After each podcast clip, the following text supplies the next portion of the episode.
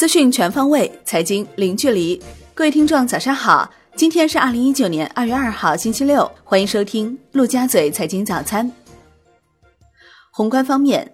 中美经贸高级别磋商结束。双方牵头人重点就其中的贸易平衡、技术转让、知识产权保护、实施机制等共同关心的议题，以及中方关切问题进行了坦诚、具体、建设性的讨论，取得重要阶段性进展。双方还明确了下一步磋商的时间表和路线图。中方将有力度地扩大自美农产品、能源产品、工业制成品、服务产品进口。美国总统特朗普会见来美进行新一轮中美经贸高级别磋商的中美全面经济对话中方牵头人刘鹤。特朗普表示，本轮美中经贸磋商取得了重大进展，希望双方尽早达成一个伟大的协议，这对两个国家和世界都具有十分重大的意义。贸易代表莱特希泽和姆努钦财长二月中旬将率领美方经贸团队赴华，同中方继续进行磋商。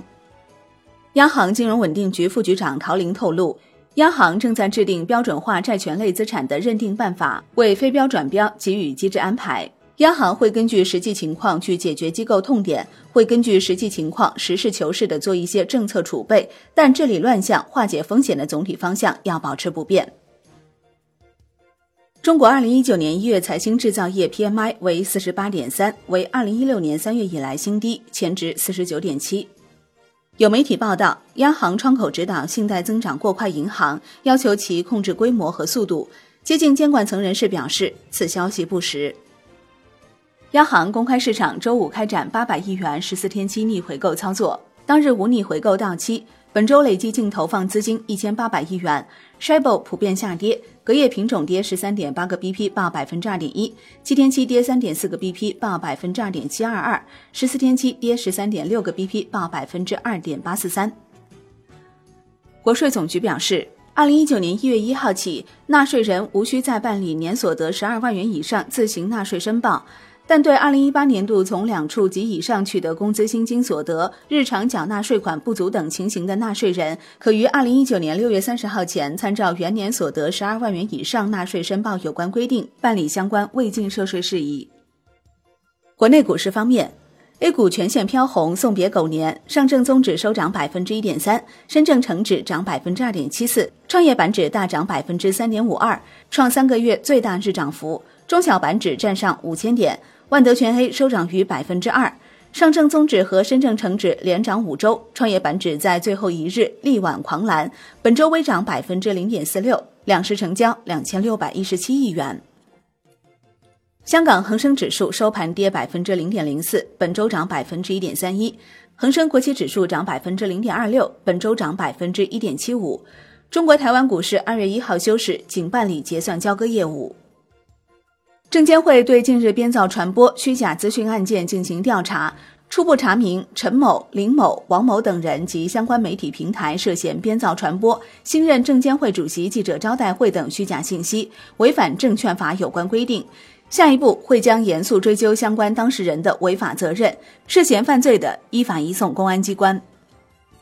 金融方面。银保监会近日向保险公司下发通知，为加强风险防范和预警，要求在去年四季度偿付能力数据基础上，测算六类压力情景下的该季度的偿付能力相关指标。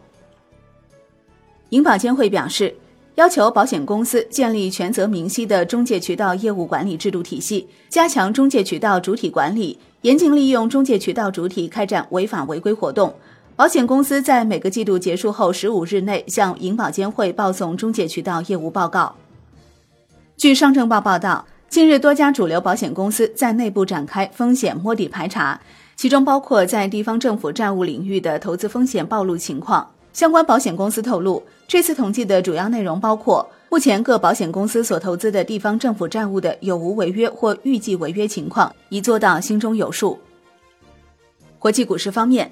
美国三大股指收盘涨跌不一，截至收盘，道指涨百分之零点二六，标普五百涨百分之零点零九，纳指跌百分之零点二五。本周道指涨百分之一点三二，纳指涨百分之一点三八，标普五百指数涨百分之一点五七，道指和纳指均连涨六周。